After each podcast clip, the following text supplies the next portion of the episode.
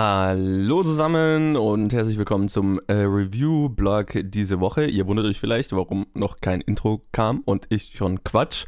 Ähm, ich bin hier, also hi, ich bin Johannes ähm, und ich bin hier, um kurz die Gewinner vom Gewinnspiel diese Woche bekannt zu geben. Nämlich äh, dreimal zwei Freikarten für Widows inklusive einem Filmplakat haben gewonnen. Einmal Kevin Om, Sandra Seemiller und Drea Mü. Glückwunsch an euch drei. Ähm, wir haben euch hier schon angeschrieben, hoffentlich. Deswegen sollte das alles schon am Laufen sein. Das sind die drei Gewinner. Vielen Dank fürs Mitmachen und äh, macht wieder mit, wenn wir wieder ein Gewinnspiel haben. Und jetzt geht's los mit den Reviews diese Woche. All der Überfluss, der Wahnsinn, es ging nur um Gier. Das bedeutungslose Zeug brauchte niemand hier. Yeah.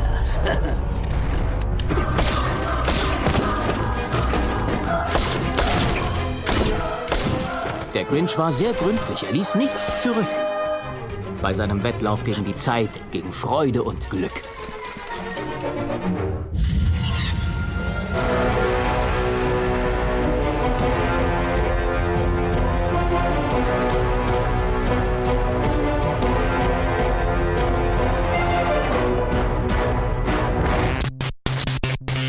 Hallo und herzlich willkommen zu unserem neuesten Review-Blog. Ähm, willkommen zurück zu Planet Film Geek.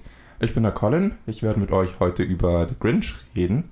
Aber ich bin nicht alleine. Ich habe hier die neueste Stimme im Planet Film Geek Network. Hallo Lee. Hi. Ja, danke, ähm, dass ich kommen durfte. Ja, danke, dass du da bist. Also ich freue mich, dass du dabei bist und ich freue mich, dass du in Zukunft hoffentlich öfters dabei bist. Und ich. du hast gemeint, du möchtest mitmachen und du möchtest als ersten Film, den du besprechen möchtest, The Grinch besprechen. Wieso ausgerechnet The Grinch? Ich glaube, es ist einfach so ein Klassiker, den wir alle gesehen haben und geliebt haben, als wir aufgewachsen sind. Und ich dachte mir, es wäre vielleicht eine gute Idee, mit dem Film anzufangen, weil jeder den Original kennt. Ich muss ehrlich gestehen, dass ich mich an den Originalen kaum erinnere. okay. Keine Ahnung. Also ich weiß nur, dass ich als Kind irgendeinen Grinch-Film gesehen habe okay. und ihn eigentlich ganz cool fand und mir der ziemlich positiv in Erinnerung geblieben ist. Und so im Nachhinein glaube ich, dass es gar kein so guter Film war, aber okay. weiß ich nicht. Also für mich ist es so ein äh, absoluter Weihnachtsstaple den muss ich gucken. Aber ich gucke ihn so gerne, dass ich ihn okay. einfach. Also du guckst ihn auch jetzt noch aktuell immer mal wieder. Oder? Also ich habe ihn diesen Dezember noch nicht gesehen, aber ich werde es auf jeden Fall noch machen. Wann hast du ihn das letzte Mal gesehen? Letzten Dezember. Okay, dann hast du eine deutlich aktuellere Erinnerung an den Film mhm. als ich. Dann lasse ich, dir, lass ich dich beurteilen, ob der Film gut ist oder nicht. Ich kann mich nämlich nur noch äh, daran erinnern, ihn als Kind gesehen zu haben und irgendwie witzig zu finden. Ich glaube, das beeinflusst auch unsere Meinung sehr, ja. weil wir ihn damals so geliebt haben. Und ja. wenn man jetzt nochmal guckt, kann es anders sein, aber ich glaube, es bleibt immer so in unseren Herzen. Also ihr habt es gehört, Lee ist hier, um ähm, mit uns über Grinch zu reden, weil es ein Kindheitsklassiker ist und dieser Kindheitsklassiker hat jetzt ein Remake bekommen von Illumination Entertainment. Es ist ein animierter, animiertes Remake unter der Regie von Yarrow Cheney und Scott Moiser und äh, mit den Stimmen von Benedict Cumberbatch als der Grinch und Cameron Seeley und Rashida Jones. Dieser animierte Film auch ein zukünftiger Kindheitsklassiker oder wie findest du den? Es wird leider kein Klassiker für mich sein. Ähm, also springen wir gleich rein. Ich fand ihn nicht so gut. Das hast du mir gleich geschrieben. Du hast direkt geschrieben, so. Ich weiß nicht, ich weiß gar nicht mehr, wann, ich habe mir noch sein Handy geschaut und da war nur diese Nachricht, oh, oh my god, the Grinch is so bad. und da hatte ich den Film noch nicht gesehen, aber ich hatte den Trailer schon gesehen, also wusste ich schon so ungefähr, worauf ich mich einlasse. Es ist Mhm. Wie du sagst, ein schwieriger Film. Ich, ich habe ihn gerade erst gesehen, direkt vor der Aufnahme, und ich bin eingeschlafen währenddessen. Irgendwie war er plötzlich noch mit dem Rentier unterwegs und dann war das Rentier plötzlich weg. Den Teil habe ich verpasst. Ja, das war auch so. Ich glaube, die Zeit, wo er dann das Rentier kennengelernt hat, war es bei mir dann auch so. Die Aufmerksamkeitsspanne war einfach tschiu, nicht mehr so. Ich glaube, was mich einfach am meisten gestört hat, dass es ähm, nicht The Grinch war. Es war halt nicht der Jim Carrey Grinch. Er war nicht eklig, er war nicht bösartig genug. Er war mir einfach viel zu menschlich, kann man sagen. Ich meine, der Grinch, ähm, ich glaube im Original ist er einfach richtig ätzend. Und du siehst ihn, wie er Müll isst und seine Zwiebel genießt und so. Und im eigentlichen Film sieht man ihn, wie er irgendwie Spaghetti Bolognese isst und sich irgendwie, er ist total depressiv und viel zu lieb. Okay. Schon von, von Anfang an. Ja, da habe ich mich nicht so gut erinnert, aber ich hatte auch irgendwie das Gefühl, dass der Grinch eigentlich irgendwie so eine Art, so eine Art creepy Goblin eher war und hier war es so ein flauschiges Plüschtier. Wenn man einen Charakter unsympath oder halt einen bösen Charakter haben möchte, so einen bösen Charakter, den man lieb haben kann, weil er böse ist, dann hilft es nicht, wenn er einfach nur süß ist. Ja, auf jeden Fall. Ja, der Grinch war halt einfach dann ein Charakter, den man, der ihm wurscht war. Mir war er komplett Ja. egal. Mir war auch irgendwie, sein Hund war ein bisschen süß, aber nur weil es ein Hund Ja, war. ich glaube, äh, was mich auch echt gestört hat, der Film hat echt hart versucht, lustig zu sein. Und die einzigen Szenen, die ich lustig fand, waren ein paar Szenen mit dem Hund, wo er dann am Schreibtisch sitzt und auf seine Zunge äh, tippt, um Ach die so, Seiten zu drehen. Da musste ich kurz auflachen. Und der, da war, ich glaube, da war ein Hu, der schwarz sein sollte. Also der Urban gesprochen hat. Ich fand den ganz lustig, aber einer andererseits war es auch ein bisschen okay. Das ist mir gar nicht so aufgefallen. Es war der, der den Weihnachtsbaum transportiert hat. Ah, okay. Weird. Okay, schon mal, das, das sagt schon mal sehr viel über den Ja. Film aus. Ja, dieser Film sah einfach auch komplett weird aus. Jeder Charakter sah irgendwie weird aus. Diese ganzen Who's, die sahen so zu menschenähnlich aus, um halt irgendwie als was anderes als Menschen durchzugehen, aber dann hatten sie halt so doch ein paar komische Sachen, wie die Bärte von ihnen, die einfach viel zu weird aussahen, um zu Menschen zu passen. Ja, Damit habe ich mir ziemlich schwer getan. mir hat auch leicht dieser Weihnachtswahnsinn einfach bei den Who's gefehlt. Also das war jetzt zum Beispiel eine Sache, was mir aufgefallen ist, dass der Grinch ähm, einfach offen in der Stadt rumgelaufen ist. Im Original hat er sich äh, versteckt, hat eine Kapuze aufgehabt und äh, so ein Cape. Und in dem Film ist er einfach äh, rumgelaufen und hat Genau. sein Unwesen getrieben. Nicht Beziehungsweise wirklich. das Einkaufen gegangen. Genau. Das war das Weirdeste. Dieser Film beginnt damit, dass der Grinch einkaufen geht, ganz normal. Ich habe nur sehr einzelne Erinnerungen an den alten Film, aber da war der Grinch irgendwie absolut böse. Alle hatten total Angst vor ihm. Er war ein Charakter und nicht nur irgendwie ein flauschiges Etwas, was durch die Gegend rennt. Und genauso war auch, wie du, wie du gesagt hast, die Who's in ihrem Dorf waren eine total wahnsinnige Gesellschaft mit ihren Weihnachten und wie sehr sie es übertreiben. Hier, das war halt so ein Kult. Genauso übertrieben, wie, in, wie alles in jedem animierten Film übertrieben wird. Aber es wird nicht wirklich dargestellt, dass sie Weihnachten übertreiben, dass sie. Die haben halt einen großen Baum, oh mein Gott. Das war's auch schon wieder. Ja. Ich habe die ganze Zeit zugeschaut und gedacht, äh, ich kann jetzt weder mit dem Grinch irgendwie sympathisieren oder mitfühlen, noch mit irgendwem von den äh, Who-Charakteren, mit, äh, von diesen Einwohnern in dieser Stadt äh, mitfühlen. Ich schaue zu, wie ein grünes, flauschiges Etwas von anderen fast genauso flauschigen Etwasen irgendwie Geschenke klaut und es ist mir einfach absolut egal gewesen. Was ich sehr schade fand an diesem Film, dass man einfach nirgendwo reinkommt und nie Interesse an irgendwem zeigt. Äh, der Hund funktioniert halt, weil er ein Hund ist, aber das ist auch nicht wirklich, bringt einen auch nicht wirklich weiter. Ja, ich fand es auch recht schade. Ich meine, die sind in eine andere Richtung gegangen, aber dann macht doch den Film wenigstens lustig. Und nicht nur für Kleinkinder. Ich, ich glaube, ich fand zwei Szenen oder so lustig in diesem Film. Das mit dem lauten Schnee fand ich ganz witzig, aber das war auch im Trailer schon. Und ja, ich glaube, das war es eigentlich fast. Ich Also- glaube, was ich ganz schlecht fand, war diese Ziege. War, die war Anfang. nervig. Die war nervig. Ja, und mir hat einfach dieses äh, Treffen von Cindy Lou und Grinch einfach nicht gefallen. Es war nicht bedeutungsvoll genug für mich. Mhm. Da war ich mir nicht mehr sicher. Die treffen auch, oder auch im, in der Jim Carrey-Version, oder trifft. Genau, die treffen Grinch. sich ähm, im Postamt Okay. und er verpackt sie. Okay. Okay. Weird. Also er war direkt gemein zu Ja. ihr und dann treffen sie sich irgendwann wieder. Aber hier hat man sie, haben sie sich nur einmal gesehen und sie hatte dann direkt irgendwie Gefühle für ihn, so, oh, er ist noch gut. Und dieser Film hätte einfach viel kürzer sein können. Er ist schon kurz. Er ist schon, ja, eine Stunde 26. Er ist schon extrem kurz. Er fühlt sich deutlich länger an. Ja, auf jeden Und Fall. Das ist ja von Anfang an klar, wohin das führt, sobald sie irgendwie sagt, sie möchte mit Santa reden. Es ist einem ja klar, wo, dass sie dann den Grinch treffen wird und bla bla bla. Und dann wird diese Szene ewig lang aufgebaut und sie treffen sich und dieses Gespräch ist einfach langweilig. Es ist nicht gefühlvoll. Es gibt keinen Grund, warum der Grinch danach irgendwie anders denken sollte. Und wenn er, wenn er dann weggeht mit den ganzen Geschenken und der Erzähler mit seiner dramatischen Stimme erzählt, wie Grinch drüber nachdenkt, über dieses Gespräch und Gott, das war zum Kotzen, das war einfach. Also jetzt, wo du gerade den Erzähler erwähnt hast, das war ja äh, Pharrell Williams. Mhm. Und ähm, ich fand ihn sehr schwach. Es ist vielleicht so ein stereotypisches Ding, aber Weihnachtsfilme, wenn die einen Erzähler haben, haben immer so eine, eine starke Stimme, finde ich. Eine starke, aber trotzdem weiche Stimme. Und ich finde seine Stimme einfach viel zu flach, viel zu normal. Also da war nicht dieses, ich weiß nicht, dieses Feeling dahinter, was man hat, wenn ein Erzähler vorkommt. Ja, passt damit aber ganz gut zum ganzen Film. Das stimmt. Also dieser Film ist irgendwie durch die Bank von vorne bis hinten ein bisschen gefühllos und lieblos. Ja. Und ich glaube, wenn wir bei der Stimmung sind, ähm, was mir auch aufgefallen ist, ich glaube, da kam dann ein Lied von Tiger. Also, dass da so ein Rap kommt über The Grinch, das fand ich einfach ein bisschen komisch. Das hat mich extrem an Despicable Me erinnert. Es klang auch einfach so. Ja, das war genau dasselbe nochmal, nur irgendwie neu. Also dass nur, er grün ist ja. und flauschig und Ja, böse und. Ja, das war komisch. Sie versuchen ihn ja eigentlich auch, den Grinch so ein bisschen wie, oft versuchen sie ihn so wie Gru in die Szene, so in Szene zu setzen, aber mit Gru haben sie es geschafft. Ja, Da haben sie jedenfalls im ersten Teil einen bösen Charakter lieb gemacht. ja, so dargestellt, dass, die, dass man ihn mag. Ja, über, über die Zeit hinweg. Und wir kannten Gru ja davor nicht. Und ich glaube, die hätten sich einfach viel mehr Mühe geben müssen, weil die hätten wissen müssen, dass er mit dem Original verglichen wird. Gut, ich bin überrascht, dass du meinst, dass das Original so ein guter Film ist. Das hatte ich. Ich kann es nicht beurteilen, aber ich äh, hatte es nicht erwartet. Vielleicht muss ich mir den Original auch mal wieder anschauen.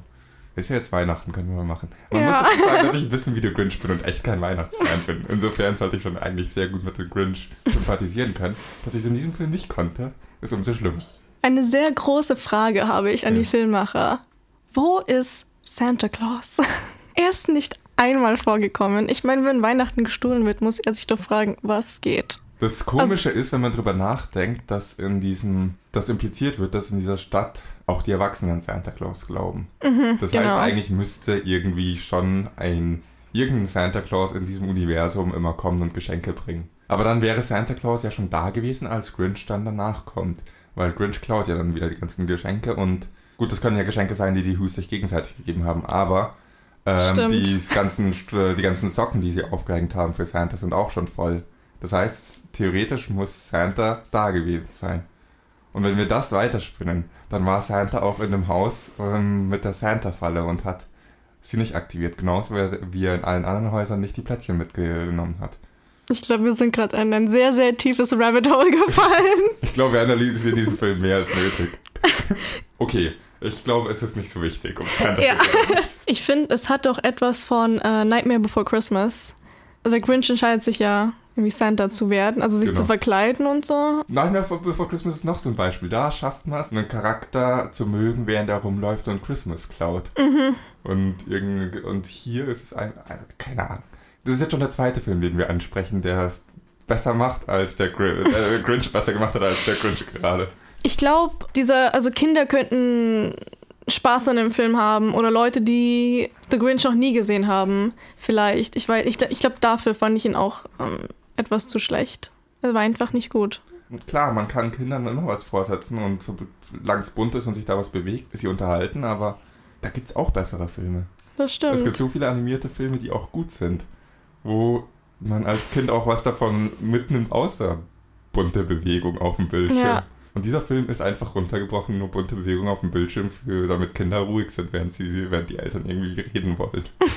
Das ist nicht genug für einen animierten Film. Ja, Weil ich mag animierte Filme. Animierte Filme Ja. sind nicht nur für Kinder, damit sie ruhig sind. richtig. Ich meine, zum Beispiel, ähm, jetzt schweifen wir voll ab, aber Coco, dieser Film war Ja. so gut. Generell die Pixar-Filme. Die sind ein Beispiel dafür, wie man es machen sollte. Ja, Und der Grinch ist ein Beispiel dafür, wie Illumination in letzter Zeit es immer weniger richtig macht. Also als Fazit kann man, glaube ich, sagen, dieser Film ist einfach nicht gut. Schaut ihn nicht an. ja, spart euch das Geld, wirklich. Mir ist noch eine große Sache aufgefallen. Hau raus. Ich fand den Grund, Grinchs Grund, böse oder sauer, depressiv, auch immer zu sein, einfach nicht gut genug. Ich meine, im Original wurde er gehandelt und fertig gemacht und er war einfach nur einsam in diesem Film. Sein Herz ist viel zu schnell gewachsen und es war schon Wegen was ist sein Größe. Herz eigentlich gewachsen in diesem Film? In diesem Film ist nichts passiert, dass irgendein Herz wachsen würde. richtig. Es macht, der Film macht keinen Sinn. Nee. Ja, die Emotionen sind einfach viel zu schwach in diesem Film. Sowohl von Grinch, wie er sich einsam fühlt gegenüber was das Gute ist, was dazu führt, dass das Herz von Grinch wächst, ist im Gegensatz zum Original einfach alles viel zu schwach. Die Emotionen sind nicht stark genug, um irgendwie eine Veränderung hervorzurufen oder irgendwie diesen Charakter zu motivieren. Und im Original, ja, ich gut, ich war ein Kind. Wahrscheinlich hat es viel krasser gewirkt, aber ich habe das als extrem starke Emotionen, Emotionen in meiner Erinnerung. Jetzt glaube ich, dass es sehr klischeehaft ist, aber du hast es ja noch ähm, recht aktuell im Vergleich und du sagst auch, der Grinch war fies, der Grinch ist böse. Es ist einfach, fühlt sich so an, als wäre das hier eine sehr verwässerte Version davon, sehr verdünnte Version. Ja. Ich finde, der Grinch sieht doch einfach viel zu süß aus. Im Original gibt es eine Szene, wo man seine Zähne sieht und dann Maden und so rumkrabbeln. Und ich weiß noch, dass das mein Bruder damals, er ist viel jünger als ich, richtig Angst gemacht hat. Und ich finde, das war der Grinch. Ja, aber davon kannst du keine Kuscheltiere verkaufen. Und von dem Grinch kannst du Kuscheltiere verkaufen. Ganz im Sinne von Weihnachten. Das stimmt. Frohe Weihnachten, Leute. ja, äh, ein frustrierender Film. Lee, ich hoffe, wenn wir das nächste Mal gemeinsam Film besprechen, dass es ein positiverer Film ist. Ich hoffe auch. Du hast dir diesen Einstieg äh, äh, ausgesucht bei uns. Ich hoffe, du bleibst jetzt trotzdem dabei. ja, äh, schauen wir mal. Schauen Nein, Schwan, ich hatte voll Spaß, auch wenn der Film echt ähm, schlecht war. Ich glaube, die einzige gute Sache, die drauf stand, war die eine Szene mit dem Hund war lustig. In dem Sinne, spart euch das Geld, schaut euch den Film nicht an. Auf jeden Fall. Vielen Dank fürs Zuhören. Vielen Dank, Lee, dass du dabei warst beim Review. Danke. Ähm, jetzt geht's weiter mit irgendeinem anderen Review. Ich weiß nicht, welche Reihenfolge genau. Das hat sich Johannes sich ausgesucht. Bis dann. Bis dann. Und hier bin ich auch schon wieder. Hallo. Ach nee, jetzt wollte ich jetzt habe jetzt hab ich gesagt, hier bin ich auch schon wieder. Das ist aber das zweite Review im Review-Blog. Ihr habt mich ja noch gar nicht gehört. Ach doch, ganz am Anfang des Review-Blocks des Review -Blogs für die Gewinner der äh, Verlosung. Entschuldigung. Also, hi, ich bin der Johannes und äh, ich habe den Luke bei mir. Hallo. Und wir machen ein Review zu Andy Neuem Film Mowgli, der gerade auf Netflix äh, veröffentlicht wurde und ähm, über den wir im alten Format in den News schon ja, eine ganze Weile schon geredet haben, immer mal wieder. Mhm. Weil der eine oder andere wird sich erinnern, der war zeitgleich in Produktion wie Disneys letzter Dschungelbuchfilm. Leider aber zwei Jahre zu spät fertig.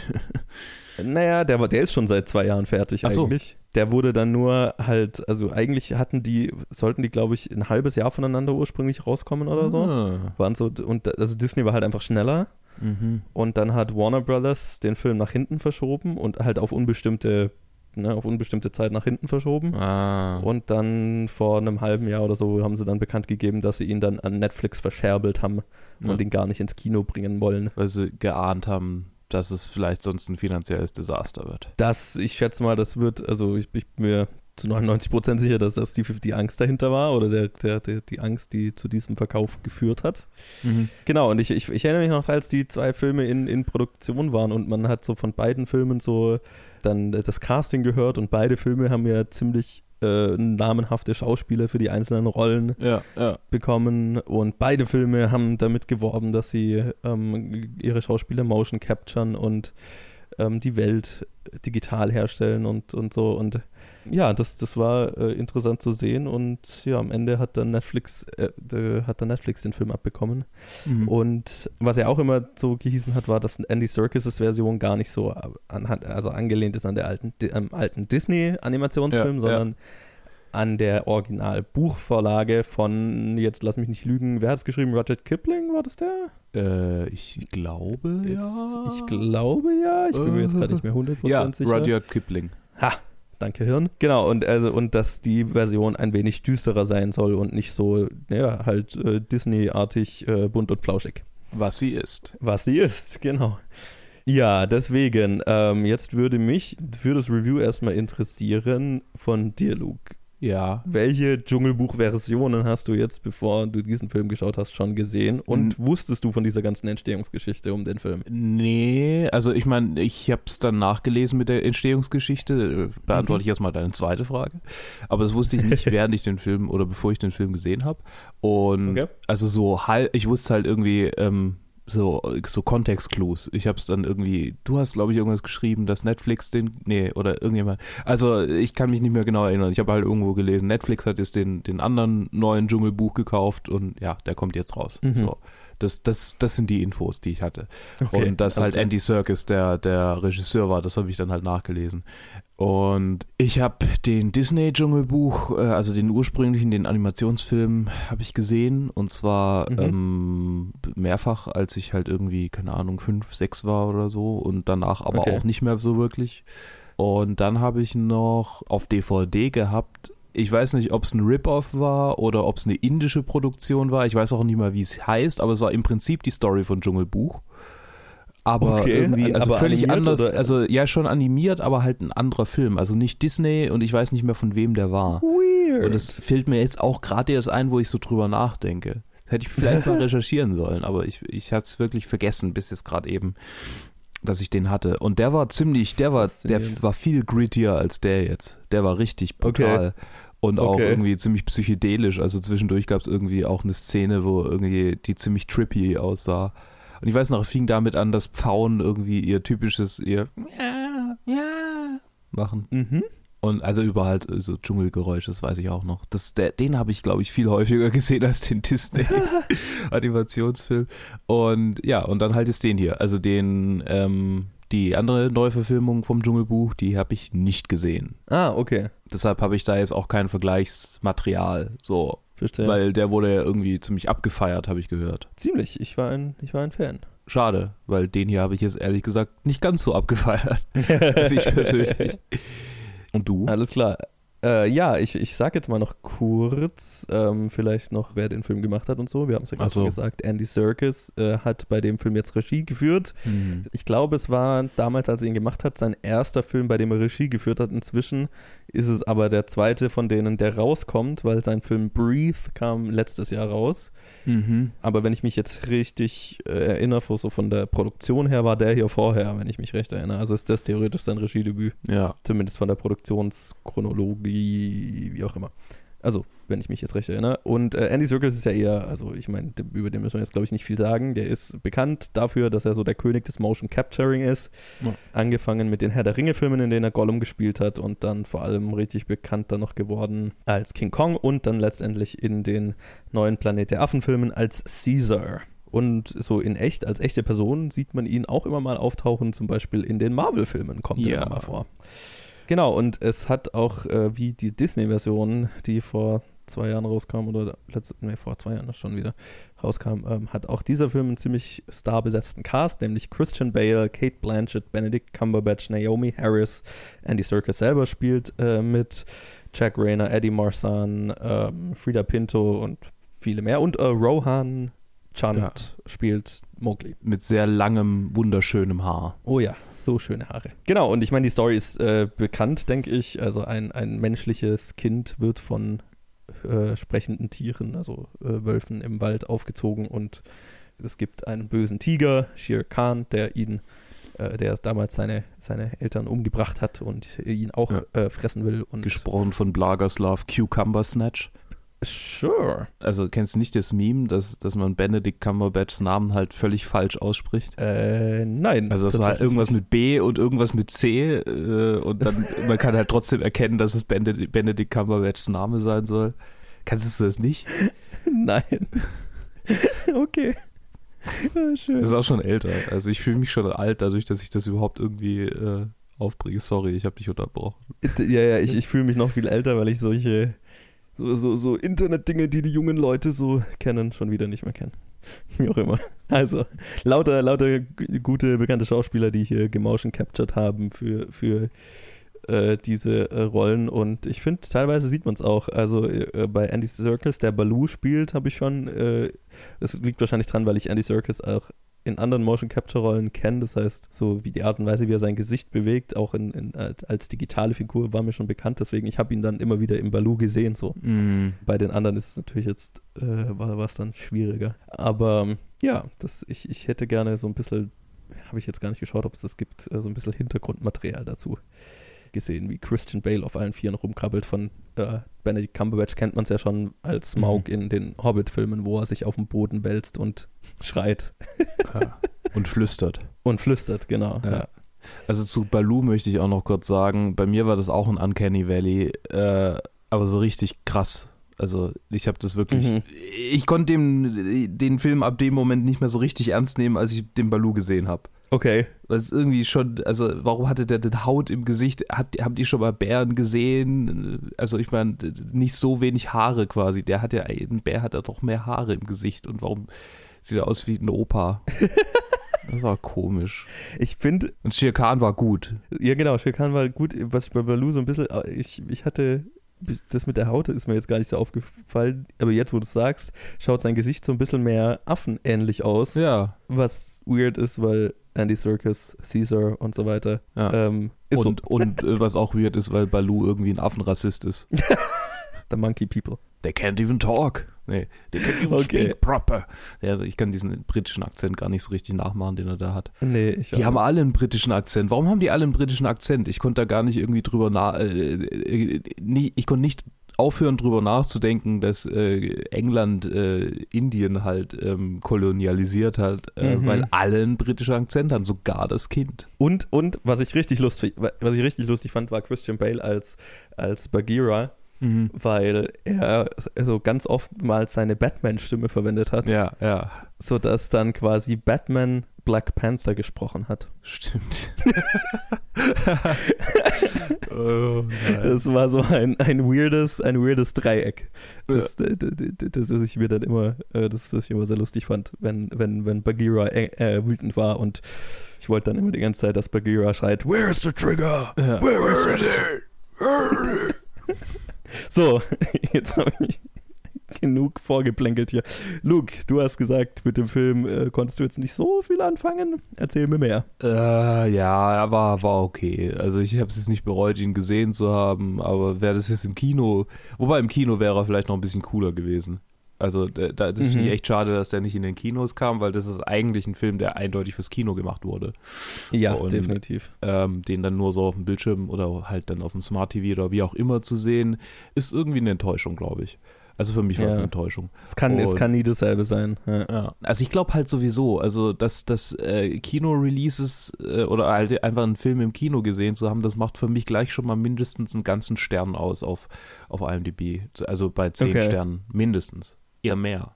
Und ich kann das auch nicht kontrollieren. Das ist einfach, der gefällt mir dann hinterher besser. Ich kann da gar nicht irgendwie, ja, das ist halt so. Deshalb, ja, sehr schade, dass nicht im Kino kam. Und zum anderen irgendwie, ja, dieses komische CG hat mich die ganze Zeit abgelenkt. Ich weiß nicht, ob das im anderen Jungle Book besser war, aber in dem hat es mich echt gestört irgendwie. Selbst Shere Khan habe ich irgendwie angesehen, obwohl er schon echt cool gemacht war und auch sehr bedrohlich und so. Aber auch dem habe ich gemer- angemerkt, so, ja, okay, das ist halt ein Mensch. So, die sind alle, Ja. die, die, auch die, die Sprechbewegungen äh, von den Wölfen und so, das war alles irgendwie so. Außerdem der Albino-Wolf, der war ziemlich goldig, aber sonst waren die alle irgendwie, äh, ich weiß nicht. Also ich meine, der war auch total Uncanny Valley natürlich. Vor allem, Gott, als der dann, äh, also ähm, später, als er ihn später dann wieder sieht, ne? Oh Gott, das In war Hütte. die fucking gruseligste Szene. Ja, Also, oh Gott, das war. das ist äh, Fucking abgefuckt, ey. Ja, also ich, meine hab nicht nur abgefuckt. nein, nein, ich meine gar nicht abgefuckt irgendwie wegen, okay, ich habe das irgendwie so halb vorhergesehen, dass der noch, noch mal irgendwie wieder in, in Erscheinung tritt, aber halt wie er, wie, er, wie er aussah, wie er geguckt hat, das war so, äh, Ja. Das ist kein Tier, das ist ein, ein, ein Wesen, das man mit Feuer töten sollte. Ja, ohne Scheiß, das sah einfach alles so Alien aus. Äh, Alles. Das ich, fand ich sehr schade. Weil ich hätte es gern mehr gemocht, als ich es mochte. Also, weil ich, eigentlich bin ich ja schon dafür, dass, dass so Sachen, die von Disney äh, äh, Disneyfiziert werden, mal ein bisschen zurückgeholt werden in die, den Ursprung. Aber, ähm, weiß Mhm. nicht, ich wurde auch schon von Hänsel und Gretel Hexenjäger ziemlich enttäuscht. oh mein Wobei- Gott, den hatte ich schon wieder voll vergessen, den Film. Ja, den werde ich, den werde ich nie vergessen. Ich fände es mal cool, wenn irgendwie mehr so, so gritty Sachen äh, halt rauskämen, in denen es in denen Mhm. Disney Source Material, also Disney, ich sag schon Disney Source Material, aber von Ja, Disney ja. Äh, übernommenes Source Material halt neu aufgelegt oder halt dem, dem Original treuer irgendwie übernommen wird. Ja, ja, ja. Dass sich in, in Aschenputtel irgendwie die Schwestern halt äh, die Ferse abschneiden. Äh, also das fände ich schön. Davon abgesehen, ich weiß nicht, das, das hat sich alles so, so Standard angefühlt, weißt du? Mhm. So, ja, okay, diese Storyline haben wir jetzt irgendwie schon hundertmal gesehen, der Junge, der sich nicht äh, irgendwie selber findet, der nicht da äh, angekommen ist und nicht da angekommen ist und weißt du, die, dieses, diese Identitäts, dieser Identitätskonflikt, den man sicherlich ähm, vielleicht auf Kolonialismus, postkolonialistische Identität äh, auslegen könnte, Mhm, ausweiten mhm. könnte, vielleicht, ich weiß es nicht, äh, wie weit der Autor damals ging, der Rudyard. Aber es ist halt äh, eine schon eigentlich totgeschlagene Character Arc des Hauptdarstellers. So. Ja. Und außerdem habe ich den Film ist halt auch schon in zwei Iterationen davor äh, gesehen, äh, quasi. Also gut, die Mhm. Bücher habe ich es nicht gelesen, aber irgendwann ist so, hm, ja, und es lebt eigentlich davon, dass man, dass man irgendwie mit ihm mitfiebert und so und sich äh, und, und sich mit ihm solidarisiert. Aber das war bei dem jetzt irgendwie überhaupt nicht so, weil es sich alles nicht so echt angefühlt hat. Alles ziemlich plastisch angefühlt hat. Also drei Sterne von fünf. Er ist okay. Oh ja, okay. Das ist ja doch noch relativ, ist ja noch über 50 Prozent. Ja. Ja, ich, ich würde dir in einigem zustimmen. Ähm, ich glaube, ich, für mich hat es jetzt noch ein bisschen besser funktioniert. A, stimme ich dir 100% zu. Ich hätte den Film super gerne im Kino gesehen, weil ich glaube, da hätte er mir definitiv besser gefallen, als er mir jetzt gefallen hat. Und viele der Fragen oder, oder viele der Momente, wo ich mir gedacht habe, hm, ich weiß nicht, wie, wie gut es aussieht oder nicht gut es aussieht, wär- wären im Kino wahrscheinlich besser gewesen. Mhm. Ähm, ich glaube, das, das, das größte Problem, und ich meine, das ist logisch und das lässt sich auch nicht vermeiden, dass der Film hat, ist, dass die Disney-Version vor zwei Jahren rauskam. ja. Und da tatsächlich das CGI, wenn, also in meiner Erinnerung, einfach besser war. Weil, also mein Review damals, ich weiß nicht mehr genau, was ich gesagt habe, aber ich erinnere, also, aber das war so für mich das, der Takeaway von der Disney-Version war, also ah, ich hatte mit der sehr viel Spaß natürlich, aber das, das, was ich halt richtig krass fand, war, dass halt eigentlich außer dem Kind alles in diesem Film digital war und der Großteil davon einfach nicht so ausgesehen hat, einfach fotorealistisch ausgesehen hat. Hm. Und hier war es jetzt, fand ich, so ein bisschen on and off, weil hier, auch hier gab es Sequenzen, die ich richtig geil vom Look und von, der- vom CGI fand, wo ich mir gedacht habe, ah, das schaut jetzt, das schaut jetzt richtig gut, das schaut jetzt richtig echt aus. Und dann gab es aber auch ganz viele andere Stellen, wo ich mir gedacht habe, ah, hier ist es so, nah dran, es ist so Mhm. nah dran, Mhm. aber es, es fühlt sich immer noch so, wie du gesagt hast, wie so ein bisschen Plastik an. Das war so ein Hin und Her. Und leider so, also ganz viel von dem, was, wo sich so unecht angefühlt hat, war halt für mich am Anfang. Ähm, deswegen ist der Film bei mir so ein bisschen auf einem, auf einem eher negativeren Fuß aufgestanden, sage ich jetzt mal. Ja. Ich, ich fand, er wurde dann gegen, äh, gegen Ende besser. Je länger der Film geht, desto, ging, desto besser fand ich ihn dann und ich fand auch das Ende dann ziemlich gut und so. Vor allem auch, also ich, ich fand äh, Rohan Chand als, als Mowgli fand ich halt, äh, hat, hat super gespielt und ich, ich, ich konnte schon, also ich habe schon mit ihm mitgefühlt, vor allem gegen Ende. Er hat viel, äh, viel geschrien irgendwie. Ja. Ich meine, das Und, lag äh, vielleicht auch einfach am, am, am Skript, äh, dass, dass halt ständig die, die, Notwendigkeit da war, dass er schreit, aber irgendwann dachte er, bitte Ja. nicht nochmal, ah nein. ah. Ich weiß nicht, also gegen Ende, so gegen Ende hat mich das so von der Emotionalität, ähm, hat mich das dann schon, schon gepackt. Ich fand so, die Story-Probleme hatte ich jetzt eher so am Anfang, wo, wo es, finde ich, lange sehr, naja, ich sag mal, vorhersehbar ist immer so ein blöder Ausdruck, aber halt so, Klar war. das hat sich halt, das ist halt so, hat halt so die, die, die Punkte abgehakt, die ich mir Mhm. gedacht habe, die der Film abhaken wird. So Ja. gar nicht mal, weil ich jetzt alte Versionen, andere Versionen davon kenne. Da waren schon Elemente drin, die ich jetzt noch nicht kannte, aber die war, also keine Ahnung, storymäßig war es halt so und auch vom, vom Dialog und so weiter. Das war jetzt nicht die Stärke des Films, Story und Mhm. Dialog. Vor allem halt äh, in der ersten Hälfte. Da war ich dann halt so, ein- es ist, es ist so ein bisschen vor sich hingedümpelt, hatte ich so das Gefühl. Mhm. Und dann hat es natürlich nicht geholfen, dass auch gerade in der Hälfte mir das CGI oft einfach sehr äh, viel, weniger real vorkam als dann in Ja. anderen Sequenzen. In der zweiten Hälfte dann hat mir, hat mir die Story dann besser gefallen, ähm, auch wenn sie wird nicht weniger vorhersehbar und sie wird nicht weniger klischeehaft, das mal vorweg, also man, man kennt die Story, auch wenn es jetzt ein bisschen eine andere Version ist. Ich, ist. Der hat jetzt keine Überraschungen oder so. Aber keine Ahnung, das, das lief halt auf ein Finale hin, läuft auf ein Finale hin, das, das halt für mich halt in jeder Version irgendwie funktioniert. Mhm. Also selbst wenn es jetzt nicht, nicht die bestgeschriebenste Version ist ähm, oder bestgemachteste Version, emotional kann ich dem immer was abgewinnen. So, Ja, ne? verstehe, verstehe. Und, und das, damit hatte ich schon Spaß. Und ähm, ich fand, also ich, ich habe mich vorher drüber lustig gemacht, aber ich fand halt zum Beispiel so Christian Bale als Bagheera, fand ich total geil. Ja. Ähm, auch der Look, Look von dem Charakter und so weiter, wenn er, also in den Szenen, wo er wirklich real gewirkt hat, das, das war einfach geil. Und ich weiß nicht, auch Andy Serkis' Baloo, ich stimme dir voll zu, der Look ist irgendwie, Ablenkend. ist merkwürdig. Es ist ablenkend, genau, es ist ablenkend. Du, de- du denkst immer wieder drüber nach, hm, ich, das schaut jetzt nicht so, hm, irgend, irgendwas ist, irgendwas wirkt nicht, ne? Ja. Aber keine Ahnung, ich, ich, ich fand es tatsächlich, weil das war für mich so der, mit der stärkste Kontrast, weil in der Disney-Version halt, äh, Bill Murray ist ja in der, in der neuen Disney-Version Baloo ah. und in der Version haben sie Baloo so richtig auf die gemütliche bla, Ja, äh, äh, Art gemacht. Und Andy Serkis' Baloo ist halt ganz anders, ne? ja. Der ist schon auch irgendwie so herzlich, aber halt rauherzlich so. Mhm, mhm. Und das, das fand ich, das fand ich gut. Das hat mir gefallen. So, weil der Rest der Charaktere, also Bagheera ist jetzt nicht groß anders als in den anderen Versionen und auch die Wölfe sind jetzt nicht wirklich anders. Shere Khan ist ähm, Mustache Twirling Villain, ja. der nur dafür lebt, Mowgli zu töten. Das ist jetzt alles nicht groß anders als jetzt in anderen Versionen, außer dass es vielleicht ein bisschen düsterer dargestellt ist noch, aber so der charaktermäßig war der größte Unterschied, fand ich, in Baloo. Und das, mir hat auch die Version gut gefallen. Also, Mhm. das kann ich dem Film definitiv nicht nehmen.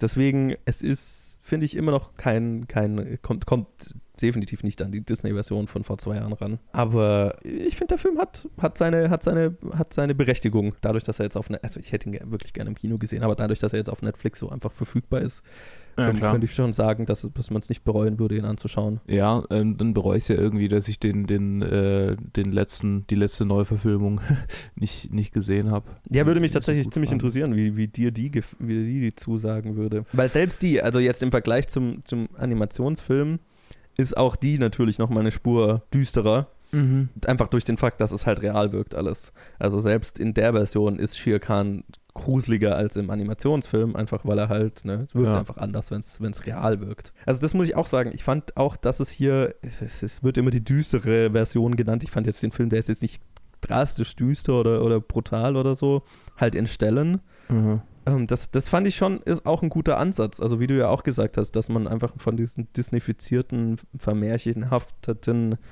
klassischen Geschichten eine, eine realere Version macht oder eine Version näher am Original, das finde ich was, äh, das ist sehr zu begrüßen.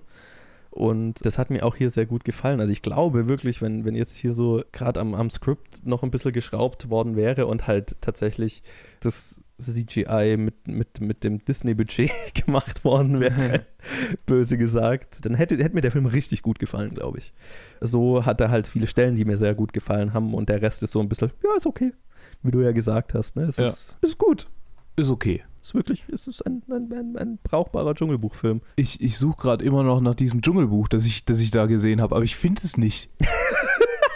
aber ich, Aber ich habe eine weil- Spur. Ich habe eine Spur. Okay. Aber es gibt es einfach nirgendwo im Internet. Roman Davidov, ähm, ein UdSSR-Regisseur, der 1967 bis 1971 alle Bücher äh, als Zeichentrick verfilmt hat. Okay.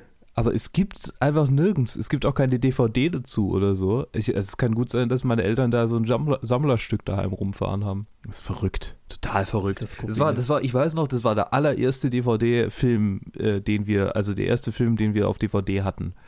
Und Okay. mein Opa hat uns den geschenkt und er hat den halt auch irgendwo äh, ausgegraben. Also äh, total verrückt. Das sieht alles auch ziemlich sowjetisch aus, wenn ich jetzt, wenn ich jetzt so im Nachhinein nochmal drüber nachdenke. Jesus Christ. Aber es war ziemlich brutal auch. Also, auch wenn es sehr kindlich irgendwie gezeichnet ist, aber so die, die, der, Ja, dass grad. es sowjetisch ist, das kann ich schon, das kann ich schon gut nachvollziehen. Also, äh, sorry, dass ich so abgelenkt war, aber ich musste das unbedingt rausfinden. Das ist jetzt, Faszinierend. Das ist, wir Ja. haben die UdSSR-Version von Dschungelbuch gefunden. ja. Die ziemlich gute Bewertungen hier hat auf IMDb, was ich gerade sehe. Also das ist ja auch merkwürdig. Also, ja, das ist ja. Dann, ähm, Okay. du hast das jetzt. Sorry. Habt ihr, alles, habt ihr alles gehört, was wir zum Dschungelbuch zu sagen haben, zum Mowgli Ja. zu sagen haben? Zwar alles. Alles. nee, das ist noch lange nicht alles. Also, Netflix, Mowgli ist, ist okay. UdSSR Ist okay. Mowgli weitaus besser. Das lasse ich jetzt einfach mal so stehen, ohne dass ich es bestätigen oder verneinen kann. Also, dann äh, danke fürs Zuhören. Wir machen weiter mit dem nächsten Review und äh, wir hören uns dann wieder in wann auch immer. Bis Im nächsten, was auch rauskommt. Bis bald. Tschüss. Wer zieht denn mitten in der Nacht aus? Ist nicht ungewöhnlich. Sie wollte gehen. Ist das so schwer zu verstehen? Ich verstehe nicht, wieso sie es nicht erwähnt hat. Vielleicht steht sie nicht auf Sie. Vielleicht ahnt sie, dass Sie arm sind und Ihre Miete nicht zahlen. Eine geheime Botschaft? Und wie lautet sie? Es bedeutet, sei still. Unsere Welt wimmelt von Codes und unterschwelligen Nachrichten. Von Silver Lake bis Hollywood Hills. Und du denkst, dass deine Verbindung zu Sarah existiert? Ich kenne die Kleine. So, und hier bin nochmal ich, der Johannes, mit einem Einzelreview.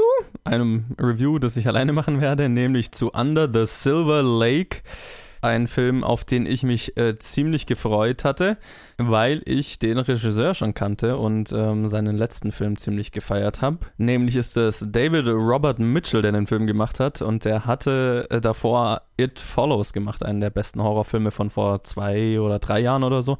Super, super guter Film. Und Under the Silver Lake ähm, hat einen ziemlich guten Cast mit Andrew Garfield, Riley Keough, Topher Grace und äh, vielen mehr. Und der handelt von einem jungen Mann, der so ein bisschen, so ein bisschen abgefuckt äh, ist und nicht weiß, was er äh, mit seinem Leben anfangen soll, keinen Job hat und so weiter, vor sich halt so einfach vor sich hin lebt. Und eines Abends sieht er eine mysteriöse schöne Frau, junge Frau am äh, Pool in seinem Apartmentkomplex und ja, verbringt mit äh, der den Abend und äh, ja, am nächsten Tag verschwindet sie einfach.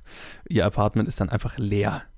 Und er, ja, macht sich dann auf auf eine, er will dann herausfinden, was es damit auf sich hat und macht sich auf so eine Ermittlungstour, die, ja, ihn in allerlei bizarre Situationen und Verschwörungen verwickelt. Äh, mehr möchte ich dazu gar nicht sagen. Ja, ich hatte mich ziemlich auf den Film gefreut, wie gesagt, weil David Robert Mitchell It Follows gemacht hatte. Ja, und ich bin, ich bin ein Fan von so, ähm, also das so vom Trailer her klang es erstmal sowas à la Gone Girl oder so, ne? Ähm, äh, wo einfach so ein, sie verschwindet ohne Spur und äh, ohne Ankündigung und er versucht rauszufinden, was es damit auf sich hat. Das ist nicht wirklich, was der Film ist. Ähm, die, die, die Suche nach ihr ist zwar, was dem Ganzen den Anschluss gibt und ist auch theoretisch die Story des Films, aber im, im, im Endeffekt ist dieser Film einfach nur so ein bisschen Stream of Consciousness sehr bizarr, äh, der wird, er wird sehr bizarr, er wird sehr, sehr weird einfach. also ich, ähm, ich, ich tue mich auch echt schwer damit jetzt ein, ein, ein irgend, irgendein klares Review zu machen, äh, weil ich, ich, ich, ich saß hinterher so im Kino und hatte so das Gefühl, ich habe keine Ahnung, was ich da gerade gesehen habe. Ich weiß, ich habe keine, kein, kein Gefühl, wie ich dazu stehen soll. Ähm, weil einerseits ist es halt so weird und abstrus, dass ich keinen, also dass ich nicht das Gefühl hatte, ich habe jetzt gerade irgendwie einen kohärenten Film gesehen oder ähm, habe hab irgendeine eine bedeutsame Story oder sowas gesehen. Andererseits ist das so weird, dass es auch schon wieder cool ist irgendwie. Also ich stehe ja dann doch ein bisschen sowas, der, der, der hat es jetzt mir nicht so angetan, wie jetzt zum Beispiel sowas wie Mother oder so, was, was einfach von Weirdness-Faktor, keine Ahnung, das, das hatte so ein Level, das ähm, mir mehr gelegen hat. Der Film war so bizarr auf eine Art, ja, das, also das, ich hatte sehr viel Spaß mit sehr vielen Sequenzen, er ist nämlich ziemlich lustig, der, der macht sich da, also der, der macht sich über seine eigene Bizarrheit auch irgendwie lustig, der Film. Aber wow, also und, und das, das Lustige war auch, ähm, das, wir waren so zu zehn maximal im Kino oder so und ähm, nach dem Film haben sich äh, zwei Jungs vor mir umgedreht und laut in den Saal gefragt, ob irgendjemand verstanden hat, was, worum es in diesem Film ging. Und so eine richtige Antwort haben sie nicht bekommen, außer dass halt äh, einige gesagt haben, ja, ich glaube, äh, so richtig sollte man nicht verstehen, worum es in diesem Film geht dem würde ich jetzt nicht unbedingt zustimmen. Ich glaube, ich, glaub, ich habe schon verstanden, worum es in dem Film geht, weil viel in dem Film wird dann halt, also wie man sich eigentlich denken kann, sehr gefühlt metaphorisch und abstrakt und so ähm, und experimentell. Und ich glaube, ich habe schon verstanden, auf was David Robert Mitchell raus wollte oder welche, welche Messages in dem Film drinstecken, welche Themen hier verarbeitet werden.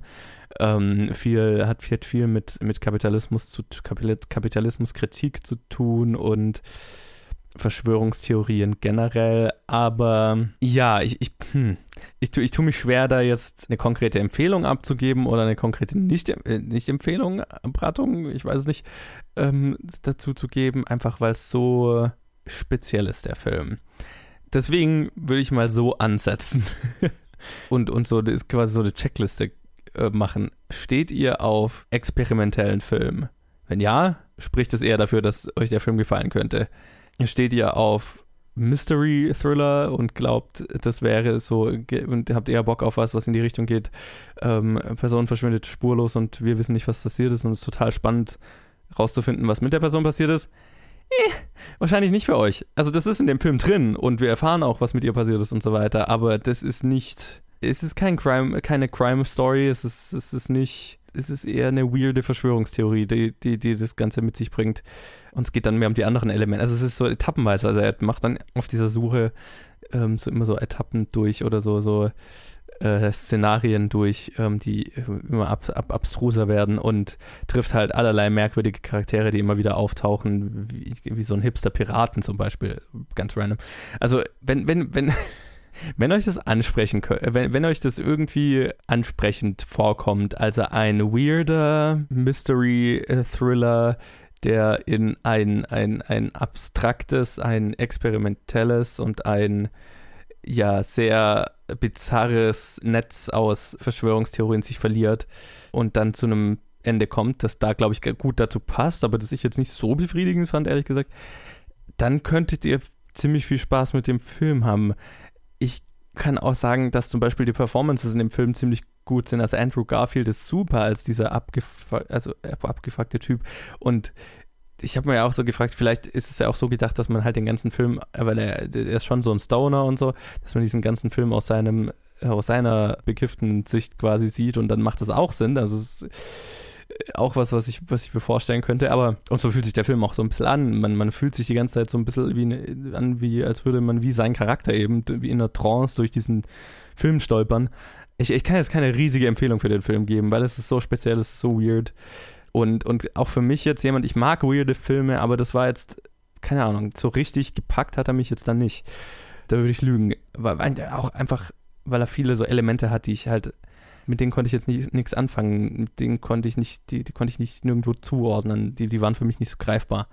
Das ist jetzt alles super, super allgemein gehalten und, und auch vom Review her wahrscheinlich sehr merkwürdig. Das klingt das wahrscheinlich sehr merkwürdig. Äh, deswegen möchte ich das jetzt, also ich möchte jetzt gar nicht versuchen, das irgendwie, ja, irgendwie in die Länge zu ziehen, weil, also ich kann, ich könnte schnell was spoilern, das will ich nicht. Und der Film ist halt so bizarr, dass ich jetzt auch nichts Konkretes über ihn sagen kann, äh, nichts Konkreteres über ihn sagen kann. Deswegen, also wenn euch das irgendwie interessieren könnte, so von dem, was ihr jetzt von mir gehört habt, dann definitiv, geht, geht in den Film. Er ist, er ist wirklich gut gemacht, er, ist, er, ist, er hat Stil, er ist saugut gespielt, er ist weird as fuck und wenn euch das interessiert, werdet ihr, glaube ich, sehr viel Spaß mit dem Film haben. Das liefert er. Für alle anderen ist es, glaube ich, eher nichts. es ist, es ist, dafür ist es zu, also, keine Ahnung, dafür fand ich den Film zu wenig greifbar, dafür fand ich ihn zu bizarr ohne, ohne ein Finale, das das Ganze rechtfertigen würde oder so. Deswegen macht aus dieser Empfehlung was auch immer ihr wollt. Ja, und wenn, und wenn ihr euch den Film anschaut, wenn ihr da Bock drauf habt, dann lasst mich hinterher wissen, wie ihr ihn fandet, weil das würde mich interessieren. Ähm, ich habe das Gefühl, ich müsste ihn wahrscheinlich nochmal sehen. Ich habe jetzt nicht das Bedürfnis, ihn direkt nochmal zu sehen, deswegen keine Ahnung, ähm, ich würde mich ganz gerne mit irgendjemand drüber unterhalten. So die Leute hier im Blind Film Geek Network haben ihn noch nicht gesehen und äh, werden ihn erst ein bisschen später sehen. Deswegen Schreibt mir, wenn ihr ihn gesehen habt und was ihr davon haltet. Ich wäre sehr gespannt, mich über diesen Film zu unterhalten. Und das könnt ihr natürlich auf Facebook und Twitter tun. Also, ja, so viel zu meinem sehr kryptischen Review zu Under the Silver Lake. Danke fürs Zuhören und wir machen weiter mit unserem letzten Review, nämlich mit Widows. Viel Spaß. Hier haben wir 2 Millionen Dollar. 20 Plastikboxen. Jede Box enthält 100.000 Dollar in 100-Dollar-Scheinen. Die wiegen knapp 20 Kilo. Und hier haben wir auch 2 Millionen Dollar.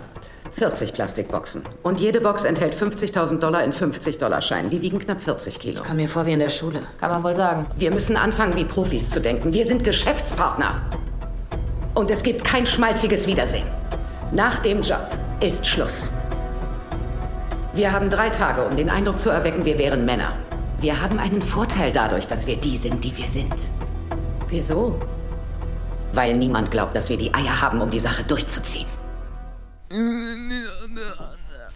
Das war sicher ein sehr wohlklingender Anfang für unser Widows Review.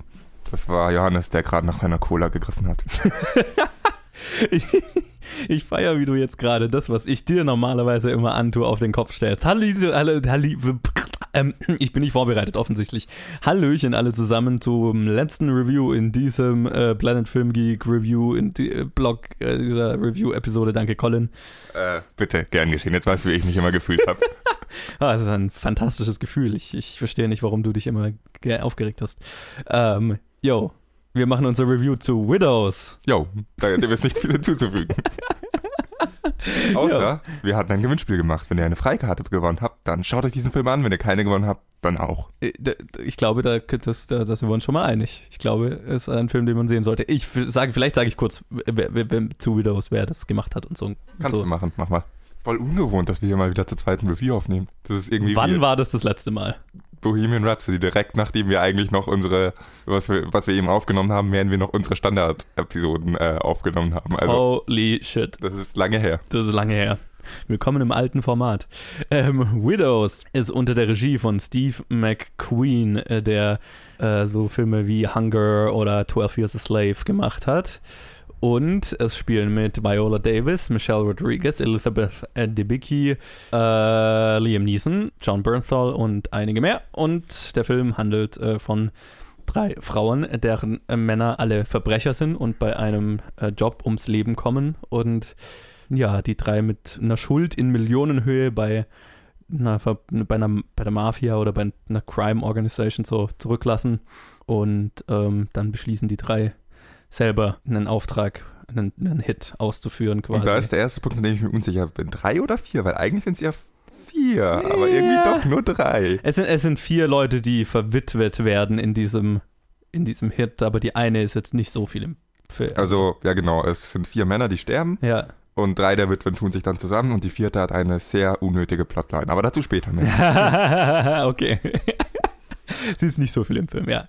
Ja, und die, die, die, also das ähm, Liam Neeson, der Viola Davis' Ehemann war, hatte ein, äh, ein Notizbuch zurückgelassen, in dem er einen, äh, einen Job geplant hatte und Viola Davis trommelt dann die anderen zwei zusammen, um diesen Job dann auszuführen, um die Schulden zurückzahlen zu können, damit die Mafia ihr nicht die Beine bricht. Klingt hart, ist aber so. Klingt hart, ist aber so. Äh, yo, Colin, Du hast den Film ja jetzt schon vor einer Ewigkeit gesehen. Ja, ich war da bei der Pressevorführung und wollte eigentlich schon für nächsten, äh, für letzten Review-Blog ein Review dazu aufnehmen. Dann war ich ziemlich krank und konnte nicht reden. Also das ist schlecht, wenn man einen Podcast macht. Ja, ziemlich. Das dachte ich mir dann auch. Also kommt ihr jetzt deswegen in den Genuss, dass wir es zu zweit machen, das Review. Hat sich doch gelohnt, eine Woche zu warten. Ah. Ja, der Film ist einfach Popcorn-Kino. So ein Action, wir klauen was, Popcorn-Kino. Mit allen Problemen, die diese Filme an sich eigentlich mit sich ziehen und allen Sachen, die man daran fairerweise kritisieren kann, die ich jetzt aber erstmal ein bisschen zurückstelle, weil was dieser Film richtig gut macht, ist Frauen in der Hauptrolle haben, Minderheiten in Hauptrollen haben und das Ganze ohne großes Tamtam drum zu machen. ja, und das Ganze stimmt. ohne Oceans 11 nochmal komplett nachdrehen zu müssen mhm. und halt eine schlechtere Version davon zu machen. Oder über Ghostbusters wollen wir gar nicht mal reden. Das hier, Widows, ist nicht ganz alleinstehend, der basiert ja auf einer 2000, Anfang 2000er Miniserie oder so. Auf einer britischen sogar, oder? Ich bin mir nicht Wenn sicher. Wenn ich mich recht erinnere, bin mir es auch nicht mehr sicher. Gibt da irgendeine Miniserie, aber in der waren es halt auch schon Widows. Sie hieß ja. auch schon Widows. Und das ist halt die Herangehensweise, wenn man weibliche Charakter in Actionfilmen in den Vordergrund rücken möchte, es einfach zu machen und es nicht irgendwie an irgendeinem klassischen Franchise dran zu hängen und das Ganze nochmal zu machen und mit ganzen Kontroversen einzugehen, macht es einfach bei was Eigenständigem, was gut werden kann. Ihr wisst, dass ich nicht der größte Fan von Popcorn-Kino bin, aber dieser Film ist einfach gut umgesetzt, gut gemacht. Also wie gesagt, die Kritikpunkte, die ich immer bei solchen Kritikfilmen zu kritisieren habe, habe ich auch bei diesem Film. Stelle ich jetzt aber bewusst zurück, weil ich nachher noch ganz bewusst eine spezielle Storyline kritisieren möchte. Aber erstmal lasse ich Johannes droben, weil dieser Film hat es eigentlich schon verdient. Definitiv. Ähm, ich war sehr positiv angetan von dem Film. Ähm, ja, wie, du hast gesagt, das ist Popcorn-Kino. Dem würde ich 100% zustimmen. Es ist ein Popcorn-Kino-Heist-Film mit einem gigantisch geilen Cast und ähm, fantastisch gespielt. Richtig kompetent umgesetzt. Ich würde tatsächlich aber sagen, es ist ein Popcorn-Kino-Heist-Film mit noch einem Element, das, das, das ihn über viele Popcorn-Kino-Heist-Filme, sage ich mal, hebt. Und das ist, finde ich, ein A, ein smartes Drehbuch und Steve McQueen als Regisseur, der hier, finde ich, einen Flair reinbringt und noch Themen in den Film reinbringt, die jetzt nicht in jedem klassischen Popcorn-Kino-Heist-Film sind. Einfach nur durch die Art, wie er es macht, ohne dass der Film jetzt irgendwie den Schwerpunkt drauf legt. Okay, interessant. Ich glaube, ich weiß ziemlich genau, was du meinst und das wäre was, was ich unter den so unter dem Kritikpunkt, der Film hält sich für klüger, als er wirklich ist, einordnen würde. Also es waren so Sachen, die mich ein bisschen gestört haben tatsächlich. Okay, also ich, ich, ich meine jetzt sowas wie, das ist jetzt kein, das ist kein Spoiler, deswegen kann man das sagen.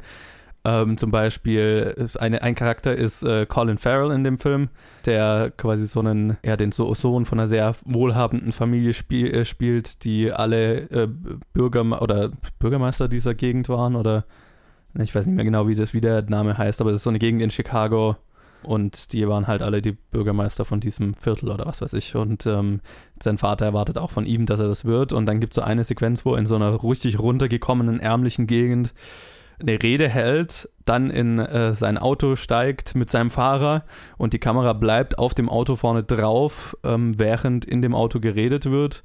Und wir fahren, wir erleben in Echtzeit die ganze Fahrt mit, wie er nur eigentlich ein paar Blocks weiterfährt und schon ist er in so einer super reichen Gated Community ähm, vor seiner, vor seiner Villa und so weiter und so dieses keine Ahnung, dieses, die Nähe von arm und reich und so weiter so darzustellen, diesen, diesen starken Kontrast und so. Einfach nur durch diese eine Autofahrt, sowas, sowas meine ich, wenn ich jetzt sage, das ist so Steve McQueens Flair, der so einen Ticken, einen Hauch mehr in den Film reinbringt, als es sogar nötig wäre. Und das, wo ich, wo ich dann sage, okay, ha, das ist, das, das gibt mir noch ein Element mehr, was einfach so die Würze ist, die das Ganze noch ein bisschen schmackhafter macht. Interessant. Das hat bei mir leider so nicht funktioniert. Okay. Also der Film versucht es ja nicht nur mit der Autofahrt, er versucht es ja eigentlich mit dem ganzen Charakter zu machen. Auch, mit, ja, ja. Mit der das das ist eine der Charakter. subtileren Versionen und Ja. dann macht das auch oft ganz, nicht ganz Also, so subtil. Und ja, da stimme ich dir dann zu. Ist vielleicht manchmal so ein bisschen holzhammerig. Also manchmal funktioniert es besser und manchmal funktioniert es schlecht. Es gibt Definitiv, Elemente, ja. die funktionieren, aber für mich war es im Großen und Ganzen der Nachgeschmack. Hm, der Film versucht irgendwie, will sich nicht damit abfinden, dass, es, dass er ein Popcorn-Film ist. Ja, ja, ja, definitiv, ja. Das funktioniert aber nicht so ganz, weil es ist ein Popcorn-Film. Sobald man anfängt, zu viel über diesen Film nachzudenken, fängt man an zu merken, der ist gar nicht so gut. Es ist einfach nur Popcorn-Kino. Und das war so mein Problem, als ich aus dem Film rausgegangen bin. Habe ich überlegt, habe ich zu viel drüber nachgedacht. Der Film hat mich zu viel über manche Sachen nachdenken lassen, wo ich mir dann dachte, hm, eigentlich, ich verstehe nicht, warum dieser Film so gut sein soll. Und habe dann mehr und mehr drüber nachgedacht und angefangen, diese Teile ein bisschen in den Hintergrund zu rücken, damit man diesen Action-Teil, diesen einfach diesen äh, ganz cool gemachten Heist-Film besser genießen kann, musste ich diese intelligenteren Teile ein bisschen ausblenden. Macht das irgendwie Okay. Sinn? Ich, ich weiß, was du meinst. Also mir ging es gar nicht so, deswegen Es, es kann, kannst du spoilerfrei ähm, erklären, welche Elemente oder was, wo du sagst, da wären, wären dann Holes drin oder so? Nee, nicht Holes drin, aber es ist so, dieser Film versucht so, versucht ähm, auf gesellschaftliche Missstände aufmerksam zu machen und die zu thematisieren Ja. und so ein paar Fragen aufzuwerfen und zu beantworten, die erstens einen zu starken Kontrast zu dem eigentlichen Teil des Filmes, wir klauen Geld äh, und bieten und zweitens auch nicht äh, dann zentral genug sind oder durchdacht genug sind, dass es wirklich gut funktionieren würde. Es ist halt trotzdem ein Popcorn-Kinofilm. Also stört dich, dass der Popcorn-Kinofilm versucht, mehr zu sein, als er ist? Ja. Aus Prinzip? Nein, weil ich Oder- einfach finde, dass es nicht funktioniert. Okay. Weil sobald, weil sobald das mal äh, gebrochen wird, stört mich dieser Popcorn-Kino-Teil, weil es halt einfach nur Popcorn-Kino ist. Okay, Und verstehe. da das aber der Großteil des Films ist, ist es dann ein Problem. Wir haben halt, hauptsächlich haben wir die Storyline mit eben diesem Charakter, der Bürgermeister werden soll oder der, der, der die Wahl kurz bevorstehen hat und seinem Konkurrenten. Das sind so die Hauptstorylines, die in Richtung wir sind intelligenter als Popcorn-Kino gehen. Aber die irgendwie, ja, nicht stark genug sind, um das selber zu tragen. Ja, wie ich gerade versucht habe, das zu erklären. Es ist, äh, der Großteil des Films ist dann, geht halt nicht genug drauf ein, um das dann zu unterstützen und diese Storylines allein tragen das auch nicht. Ja, okay, ich weiß, was du meinst. Tatsächlich hat es für mich genau aus dem Punkt gut funktioniert. Ich, ich, hätte, ich hätte gar nicht mehr gebraucht als das, was der Film mir liefert, weil ich, weil ich das Gefühl hatte, es ist genug, um Denkanstöße zu geben und um, wie gesagt, dem einfach so einen Flavor zu geben. Und ich würde gar nicht mal sagen, dass der Großteil des Films dieser Popcorn-Aspekt ist, weil der Heist selber ist eigentlich nur. Es ist nicht der Großteil des Films und der Großteil des Films ist auch komplett actionfrei und eigentlich relativ ruhig erzählt und sehr charakterbasiert, sage ich jetzt mal. Die versuchen schon immer auf diesen Heist hinzuarbeiten, aber Es ist eine sehr lange Vorbereitung. es ist eine stimmt. sehr lange Vorbereitung. Es ist sehr wenig Action in diesem Film. Es ist am Anfang und am Ende Action und der Rest des Films ist eigentlich ein Drama, mehr oder weniger, wo halt immer auf diesen Heist hingearbeitet wird. Aber es, ist, es hat viel Drama-Aspekt und das hat mir sehr gut gefallen. Und deswegen hat so ein bisschen für mich eine, eine, eine richtig gute Mischung ergeben. Weil, klar, ich hätte mir, ich würde mir auch sehr gerne ein Drama anschauen darüber, über die, ähm, Gesell über die, die, die also die gesellschaftlichen Missstände in Chicago und den kontrastarmen Reich, der da halt sehr stark vorherrscht und so weiter. Aber wenn das Ganze verpackt ist in einem Popcorn-Heist-Film, habe ich sogar noch, noch mehr Spaß. Oder habe ich, habe ich, also das gibt dem Ganzen einfach noch so einen Drive, den man, finde ich, nicht oft zu sehen bekommt. Und das eine schließt das andere für mich jetzt nicht aus. Und in dem Film, ich fand, ich fand es war, war echt schön, es hat schön zusammengearbeitet. So mein, mein größter Kritikpunkt wäre dann eher sowas, was ich jetzt oft öfters mal bei Steve McQueens Filmen denke, dass ich, keine Ahnung, dass ich oft seine Charaktere nicht so nahbar finde oder, oder so. Also ich das ist, in dem Film ging es mir jetzt besser als noch vielleicht in anderen Filmen von ihm. Einfach weil mit äh, Viola Davis, Michelle Rodriguez und Elizabeth Debicki drei richtig, richtig gute und sehr, sehr unterschiedliche Hauptschauspiel, äh, äh also Schauspielerinnen, die Hauptcharaktere spielen. Und die drei, die so wirklich so grundverschiedene Charaktere spielen und, und auch, auch sehr unterschiedlich sind, diese Kontraste die, die haben mir sehr gut gefallen. Deswegen ging es hier wahrscheinlich besser, aber trotzdem finde ich oft sein, äh, in Steve McQueen-Filmen die Charaktere so ein bisschen unnahbar und so ein bisschen distanziert zu mir. Ich weiß gar nicht, wie ich es erklären soll. Aber das liegt mehr an der Art und Weise, wie er das, wie er seine Filme macht, anstatt an Schauspielerleistungen. Ich weiß nicht. Also ich, ich habe jetzt nie so richtig mit einem Charakter mitgefühlt. Ich verstehe, was du meinst, und das ging mir auch so in diesem Film. Äh, mit Viola Davis als Hauptcharakter, die einfach auch absoluten gefühlslosen Charakter spielt. Es ist schwer, irgendwie mitzufühlen. Sehr aber, reserviert, wie viele ja. von Steve McQueens ja. Charakteren eben leider, ja. Oder aber, was heißt leider, das ist halt, wie er Filme macht, aber das bedeutet halt für mich oft, dass ich jetzt kein, äh, nicht immer eine, eine krasse emotionale Verbindung zu seinen Hauptcharakteren habe. Ich habe mich dann mehr so zu zum Beispiel Michelle Rodriguez's Charakter verbunden gefühlt, die so und, und Elizabeth Debicki, die so beide so drauf sind wie, also die, keine Ahnung, die aus meiner Sicht mehr die Zuschauerperspektive hatten, so nach dem Motto, warum zur Hölle machen wir das und das ist krank und äh, was, was mache ich hier und so. Naja, um, aber im Endeffekt ist es ja trotzdem noch ein Popcorn-Kino und da geht's mir, geht's einem oft so, dass man mit den Charakteren nicht so 100% irgendwie, es sind halt, die Charaktere sind selten die Stärke, Stärken von Popcorn-Kinofilmen äh, und deswegen hat mich das gar nicht so sehr gestört. Okay wenn es irgendwie Sinn macht. Es freut mich, dass der, dass diese Mischung aus Popcorn-Film und was Ernsterem bei dir so gut funktioniert hat, weil, mhm. dafür, weil ich es im Film auch irgendwie ehrlich gönne und schade finde, dass ich dass es bei mir nicht so gut funktioniert yeah. hat. Weil ich am Anfang echt nicht so begeistert von dem Film war und erst ihn besser fand und besser, je mehr ich drüber nachgedacht habe. Okay. Was damit auch reinspielt, ist, was ich am Anfang schon, schon mal gesagt hatte. Mit starken weiblichen Hauptrollen und mit ähm, schwarzen Charakteren, Minderheiten, das ist mir in diesem Film nicht wirklich aufgefallen, bis ich nachher drüber nachgedacht habe. Und so soll es sein. Moment mal, äh, welcher weiße männliche Schauspieler hat hier eine große Rolle?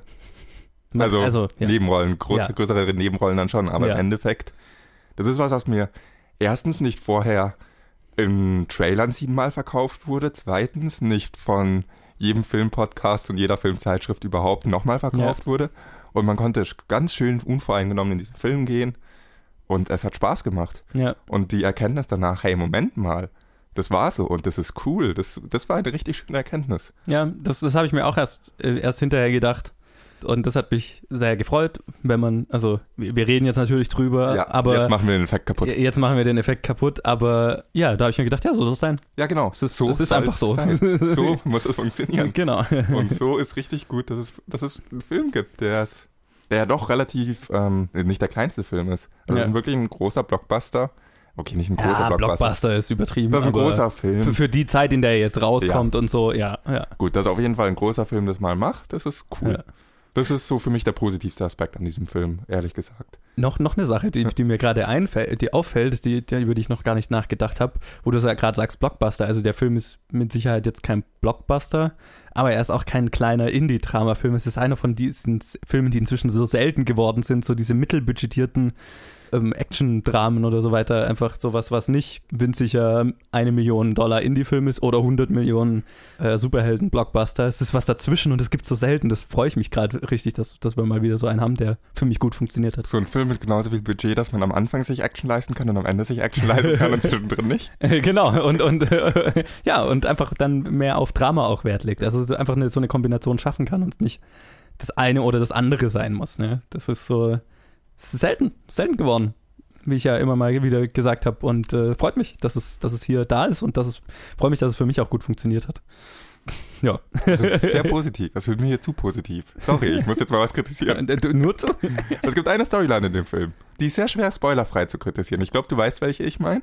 Du meinst den größten Twist des Films, ja, oder? Mit, Mhm. Im Endeffekt, der beinhaltet die vierte Witwe. Ja.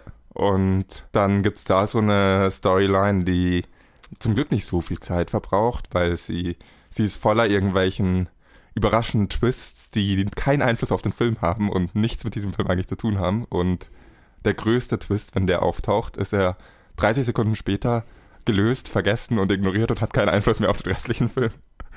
Um mal so auszudrücken. Und das ist einfach irgendwie bescheuert. Ja. Und das ist äh, irgendwie so gefühlte 20 Minuten in diesem Film, die man mit dieser Storyline verschwendet, ohne dass sie irgendwo hinführt. Und danach sich denkt, dieser Film ist schon lang, oder? 140 Minuten oder so? Oh, ich weiß. Äh, da, ja, doch, zwei Stunden, neun Minuten. Zwei Stunden, neun Minuten. Wo man sich danach wirklich denkt, okay, ich habe einen langen Film angeschaut. Vielleicht ein bisschen zu lang. Könnte das an diesen 20 Minuten liegen? Ja, jetzt wo du also jetzt wo du sagst, ja, mir, mir ging das schon auch so, also als der Twist, der kommt, der, der, der größte Twist kommt so in der Mitte vom Film irgendwo, wird es dann tatsächlich aufgelöst, ähm, bevor jetzt die Charaktere selber den Twist erfahren. Und wo dann viel Zeit mit dem Twist erstmal verbracht wird, ähm, wo ich mir auch gedacht habe, ah, okay, das interessiert mich jetzt gar nicht so Ja, sehr. Stimmt. Stimmt. Die Zuschauer erfahren sehr früher. Ja, ja, die Zuschauer erfahren es viel früher. Und dann passiert eine halbe Stunde lang nichts mit dieser Storyline und dann Ja. erfahren die Charaktere das und 30 Sekunden später ist es gelöst. Ja, und, äh, und genau, und, und diese, die, wo wir es erfahren haben, da hat es mich nicht so interessiert, ehrlich gesagt, weil der Film funktioniert, wie du ja gesagt hast, es hat keinen Einfluss drauf. Es, ist, es macht den Plot ein bisschen komplizierter, aber gibt ihm keine jetzt mehr Tiefe oder mehr, keine Ahnung, sondern das Einzige, was der Twist dann am Ende liefert, ist, ist äh, dass er einen Einfluss auf, eine, auf einen, einen der Charaktere hat. Und wie du ja gesagt hast, das ist dann sehr schnell wieder vorbei. Ich, ich fand jetzt den Moment da tatsächlich nicht schlecht, weil ähm, der hat für mich funktioniert, weil es so eine Emotion, es ist ein sehr emotionaler Moment ist. Also dadurch, dass ich jetzt mit dem Charakter, den Charakteren, die es betrifft, emotional jetzt nicht so verbunden war, Genau. hat es mich jetzt nicht so stark Wollte ich getroffen, grad- aber ich hatte, ich hatte schon so ein, so ein Gefühl von, uh, so ein, ne, okay, das ist schon, schon, schon hart. Ja, und mit einem emotionalen Charakter hat dieser Moment wahrscheinlich schon funktioniert, wenn ich so drüber nachdenke. Aber in Nein. dem Moment, als ich den Film geschaut habe, dachte ich mir so, huh, okay, that happened. Ja, und, und leider ist halt äh, der Moment dann auch so viel von Erklärungen. Keine Ahnung, Charakter taucht, au- taucht auf und erzählt, was Sache ist. So. Ich, ich, ich stimme dir zu, ich glaube, man hätte das alles rausschneiden können, ohne dass es geschadet hätte. Beim zweiten Mal, wo es vorkommt, fand ich es fand ich's effektiv. Beim ersten Mal fand ich es eher uninteressant und habe mir gewünscht, dass, dass es wieder zum, vor. Das zweite Mal hast du wahrscheinlich vergessen gerade. Ja, kann schon sein. das ist mein Case. ja, gut möglich. Also ich erinnere mich halt, dass es in der Mitte mehrmals, vielleicht reden wir da vom selben, dass halt mehrmals länger aufgegriffen wird. Wie auch immer, ist ja egal, aber ich, ich stimme dir zu, das ist so der, der, der schwächste Teil des Films und vielleicht ein bisschen unnötig. Vielleicht ein bisschen unnötig. Außer für eine emotionale Ja. Katharsis so am Ende für einen Charakter, Ja. aber das, das ist, das, ja, hätte es jetzt nicht so stark gebraucht, denke ich. Ich würde sogar so weit gehen und sagen, nicht nur ein bisschen unnötig, aber gut. Ich bin ja auch der Ja. negative Mensch. Das ist aber eigentlich auch der wirklich einzig richtig große Kritikpunkt an dem Film. Sonst, klar, die Definitiv. üblichen Kritikpunkte, die man immer in Popcorn-Kino bringen kann.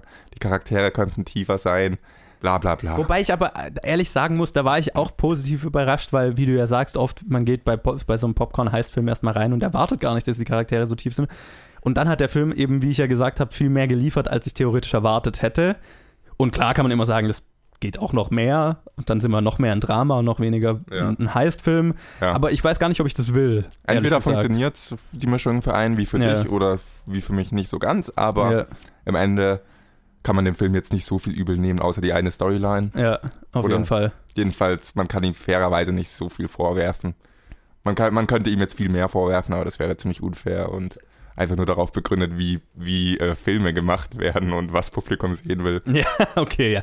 Ja, klar, wenn du, wenn du, wenn man jetzt einfach generell lieber ein Drama als einen Popcorn-Film sieht, dann, dann würde man jetzt vielleicht mit dem Film weniger anfangen können, aber das kann ja dann der Film nichts dafür, weil er das ist, weil er, was er ist. Und ich er denke, jeder Zuhörer kann für sich selber wissen, ob er, was für Filme er mag und was für Filme er nicht mag. Richtig, genau. Also Wenn- man kann ja den ja. Film nicht dafür kritisieren, dass er das ist, was er ist. Und ihr habt ja auch die freie Wahl, ob ihr den Film anschauen wollt oder nicht. Außer ihr habt beim Gewinnspiel teilgenommen und zufällig eins der, äh, äh, ein, war zufällig einer der drei Gewinner. Ja, Dann genau. müsst ihr den Film jetzt anschauen.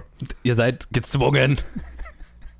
Oder ihr verschenkt die Freikarten weiter. Also was ihr dann damit macht, ist uns ja wurscht. Aber also nein, eigentlich nicht. Eigentlich wollen wir, dass ihr den Film schaut und uns hinterher sagt, wie ihr ihn fandet. Ja. So. Und wenn ihr die Freikarten verschenkt und nicht selber nutzt, dann werden wir, dann können wir auch nichts machen. Korrekt. Ja. Haben wir sonst noch was zu sagen? Nee, ich Okay. nicht. Dann vielen Dank fürs Zuhören beim Review. Jo, bei, bei allen Reviews diese Woche. Ju. Ähm, ich hoffe, ihr hattet Spaß und hört bei allem anderen, was wir so machen, wieder zu. Äh, mir, ja, mir fällt jetzt echt gerade auf, dass das das erste Mal ist, dass wir was Ja. zu zweit aufnehmen seit langer Zeit. Das ist weird. Das, ist kind of really weird now. ist echt merkwürdig. Äh, ja, äh, hört rein und äh, lasst uns wissen, wie ihr alles findet. Auf Facebook und Twitter, jeweils unter Planet Film Geek. Ich hoffe, wir haben in nächster Zeit eine, eine ganz gute, eine, eine coole Ankündigung, aber ich will jetzt noch nichts, noch keine machen. Das war jetzt unnötig, dass ich es überhaupt gesagt habe, aber Falls ihr nicht wisst, wovon er redet, keine Sorge, ich weiß es auch nicht. du weißt es, du kannst nur das gerade nicht verbinden. Tschüss, bevor du noch mehr redest. Tschüss. Genau. Findet uns, liked uns, empfiehlt uns weiter. Bis dann. Ciao.